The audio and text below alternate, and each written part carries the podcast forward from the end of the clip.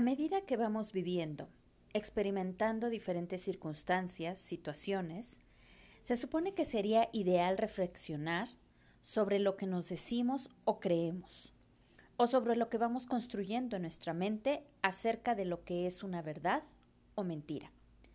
Por lo general, terminamos creyendo que lo que pensamos o decimos es la verdad y lo que los otros dicen o piensan es mentira. En el episodio de hoy te platicaré cómo darnos cuenta si en realidad nos contamos mentiras o verdades.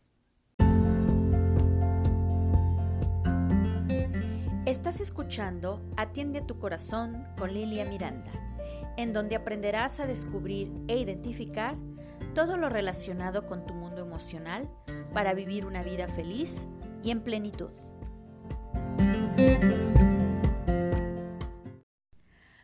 Hola, ¿qué tal? Soy Lilia Miranda, maestra en psicoterapia transpersonal. Estoy aquí para darte información, sugerencias, compartir mis experiencias de manera profesional y personal, para que reflexiones sobre tu vida y puedas encontrar una forma de vivir plena y feliz. Para comenzar, como siempre, quiero enviarte un abrazo con muy buena vibra y energía positiva para que empieces, continúes o termines tu día con mucho ánimo. ¿Verdad o mentira? La pregunta es, ¿realmente necesitamos contar mentiras? Muchas veces necesitamos apoyarnos en esas mentiras para justificar nuestras conductas y creer lo que nos han dicho, tanto la sociedad como la familia. Incluso son fruto de años de educación, mandatos sociales, de experiencias vividas en el pasado, de la interpretaciones que hacemos de los miedos y vergüenzas que nos insertaron en la infancia. Ahora, lo importante es qué tanto peso le damos en nuestras vidas, qué tanto nos afectan o benefician y qué tan coherentes somos con lo que creemos y queremos hacer o pensar. Así que hoy vamos a reflexionar sobre las mentiras o verdades que nos contamos las ideas que tenemos sobre quiénes somos o cómo somos, qué pensamos acerca del amor, el éxito, las relaciones de pareja, el trabajo, la familia, la salud, el dinero y muchas cosas más que cada quien considere importante en su vida. Les voy a poner unos ejemplos. Las relaciones de pareja nos enseñaron o hicieron creer que tenemos que ser felices y estar juntos para siempre. Entonces, ¿qué pasa cuando nos damos cuenta que no siempre es así? Pues bueno, vamos por la vida aparentando que todo marcha bien, que tenemos al mejor hombre o mujer a nuestro lado, que si nuestra pareja nos trata mal es porque seguramente tuvo un mal día, y así muchos pretextos que nos ponemos o justificaciones. Cuando en realidad todo eso que nos contamos es porque no queremos aceptar la realidad, ya que lo que nos enseñaron fue aparentar para que los demás no nos juzguen o nos acepten. Pero lo más chistoso es que terminamos creyendo esas creencias, esas ideas, que al final pueden ser mentiras, como si fuera algo cierto.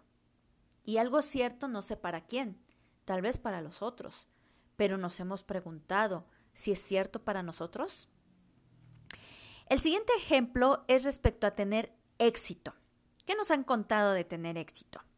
Pues que el que no tiene cierto grado de estudios, el que no tiene mucho en cuestión material, entonces no es exitoso.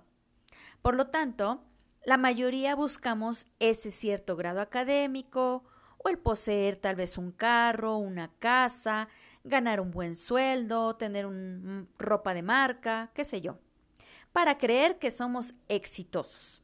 Y aquí volvemos a lo mismo que en el ejemplo anterior. Es simplemente buscar aceptación de los demás, entrar en ese círculo. Y no nos damos cuenta que hay gente que se siente exitosa y no tiene nada que ver con el poseer bienes materiales o un grado académico alto. Otro ejemplo es acerca del trabajo. Entre más trabajes, más dinero obtendrás. En lo personal, yo he conocido personas que trabajan mucho y no obtienen muchas ganancias. Y también he visto el caso contrario. Personas que trabajan unas cuantas horas al día y ganan una buena cantidad de dinero o al menos lo que ellos necesitan o para lo que creen que ellos es suficiente. Y aprovechando que estoy hablando acerca de algo relacionado con el trabajo, voy a vincular el ejemplo del dinero. Nos han hecho creer que el dinero, bueno, más bien, que el que tiene mucho dinero pertenece a una clase social con mucha educación, tanto cívica como cultural. Y es algo que yo al menos no he visto que sea cierto. O que tienen el poder de comprarlo todo, incluyendo la salud.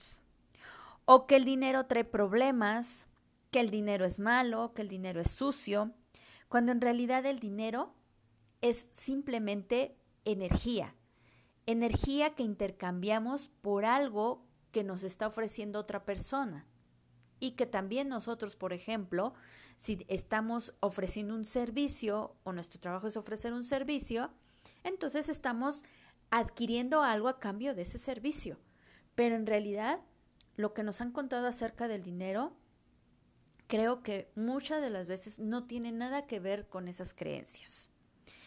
Ahora, hablando de salud, casi siempre nos enfocamos a la salud física y dejamos a un lado la salud emocional, mental y espiritual, sin darnos cuenta que no podemos separar una de las otras, ya que todo o todas esas áreas conforman, están conformadas en un mismo ser.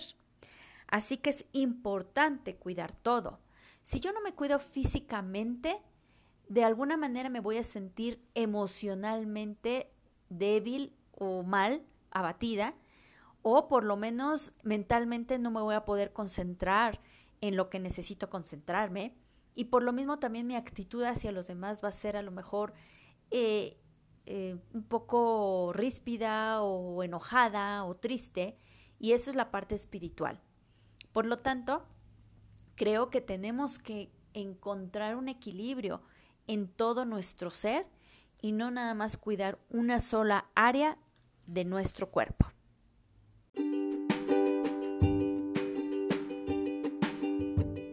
No has escuchado sobre Anchor, es la forma más fácil de hacer un podcast. Déjame explicarte. Es gratis, existen herramientas de creación que te permiten grabar y editar tu podcast directamente desde tu teléfono o computadora.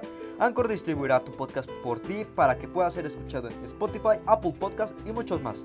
Puedes ganar dinero con tu podcast sin un mínimo de audiencia. Es todo lo que necesitas para hacer un podcast en un solo lugar. Descarga la aplicación de Anchor gratuita o ve anchor.fm para empezar ya. Ahora, respecto al tema de la familia, ¿qué nos han contado sobre la familia? Pues infinidad de cosas.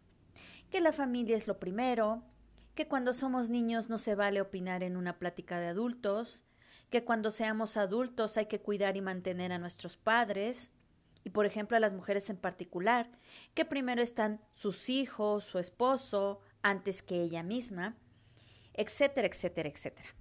Lo cual es muy respetable. Sin embargo, eso no significa que sea cierto, ya que muchas veces eso provoca que ciertos miembros de la familia carguen con responsabilidades que no les corresponden, que sufren y que no les permite vivir una vida libre y plena. O por ejemplo, el caso muy particular de cuando a una mujer o a un hombre cuando se casa o tiene una relación de pareja y viven juntos y le dicen, pues ni modo, esa es tu cruz, tienes que cargarla o esa cruz te tocó cargar. No necesariamente. ¿Por qué voy a sufrir por algo que no me merezco? A lo mejor lo escogí yo, pero si yo me di cuenta que no es la persona indicada para mí, no tengo por qué quedarme con ella el resto de mi vida. ¿Ok? Y todo eso lo aprendemos de la familia. ¿Ok? Entonces, u otra cosa, forma una familia para no quedarte solo o sola. Claro que no. La soledad es algo que también nos puede mostrar algo positivo. Es importante también aprender a estar solos. Y no tiene nada de malo el estar solos. ¿Ok? Bueno, y en fin, puedo seguir con muchos ejemplos más.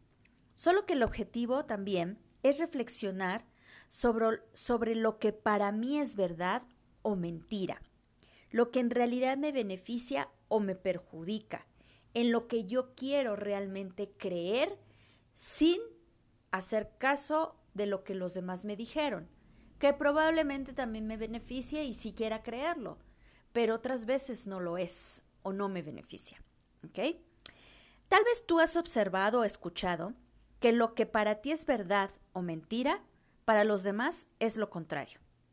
Y esto sucede porque cada quien tiene una percepción distinta de las situaciones de acuerdo a cómo fue educado o la historia de vida que ha experimentado. El punto es ser honesta o honesto contigo.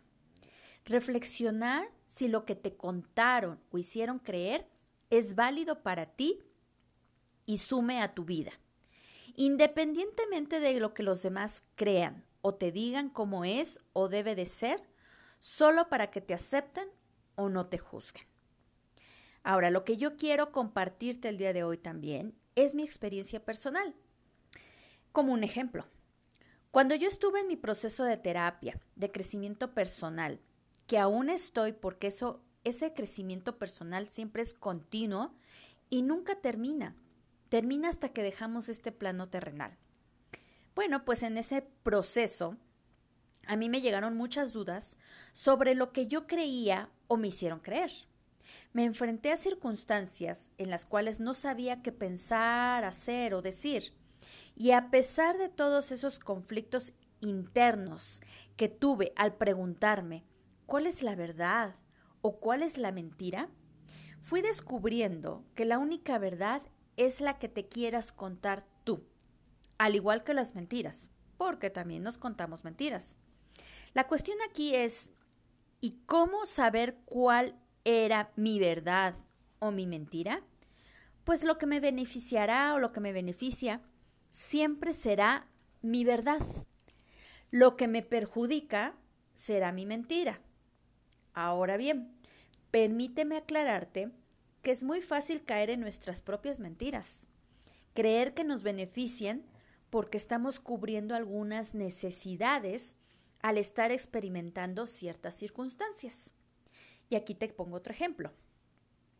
Ejemplo muy, eh, pues se puede decir que muy recurrente en ciertos momentos es seguir con una pareja que maltrata, ya sea de forma física, psicológica, económica, emocional, porque muchas veces se le teme a la soledad, lo que te decía anteriormente, y prefieren estar con esa persona a estar solos o solas, ya que debido a que nos hacen creer que la soledad es mala, como te repito, pero no nos muestran que también puede beneficiarnos. Este es uno de los tantos ejemplos que te puedo compartir. Al igual también que hay muchas personas que están con una pareja, aunque las maltrate, por la cuestión económica, por el dinero. Porque no, yo no me siento como capaz de eh, comer, de poder este, tener mis propios eh, beneficios económicos o el poder crear una economía por mí mismo, por mí misma. Y entonces, bueno, pues prefiero quedarme con esa persona, con esa pareja, con esa esposo, esposa, no sé, porque hoy en día también se da del lado del hombre que la mujer lo mantiene o le ayuda económicamente, ya sea porque él no tiene trabajo, porque lo perdió, por lo que sea. Y entonces, pues prefiero quedarme ahí, ¿no? Que me traten mal, pero pues no importa, lo que estoy, este, estoy adquiriendo como beneficio en cierta manera es dinero, es manutención económica. ¿Pero por qué? Porque yo no me creo lo suficientemente capaz para crear esa, esa economía. Y claro que sí soy capaz. Lo que pasa es que me da miedo, no creo en mí y no confío en mí. Entonces hay que trabajar mucho en esa seguridad. ¿Ok? Y bueno, al final, eh, yo quiero decirte que no obstante, quiero comentarte que este es un tema de los muchos que trabajo o que se trabajan, se resuelven, se aprenden a manejar en el proceso de terapia o llámese entrenamiento mental, desarrollo personal, que de las tres formas le puedes llamar, para que sigas evolucionando, descubras y seas el ser humano que realmente quieres ser en tu vida. En esta ocasión, aparte de compartirte esta información y mi experiencia, quiero ofrecerte mi acompañamiento, mi guía, mi orientación, mi escucha, mi comprensión sin ningún juicio para que te atrevas a transformarte. Para eso me pongo a tus órdenes y me puedes contactar por mis redes sociales o mi página web, que es psicolístico.com y que se encuentran en la descripción de este episodio. Estaría encantada de apoyarte y me des la oportunidad de estar a tu lado para que te reencuentres contigo. Te agradezco enormemente una vez más que me sigas escuchando y mientras nos volvemos a encontrar en un episodio más, o tal vez persona a persona, te envío un abrazo de corazón a corazón.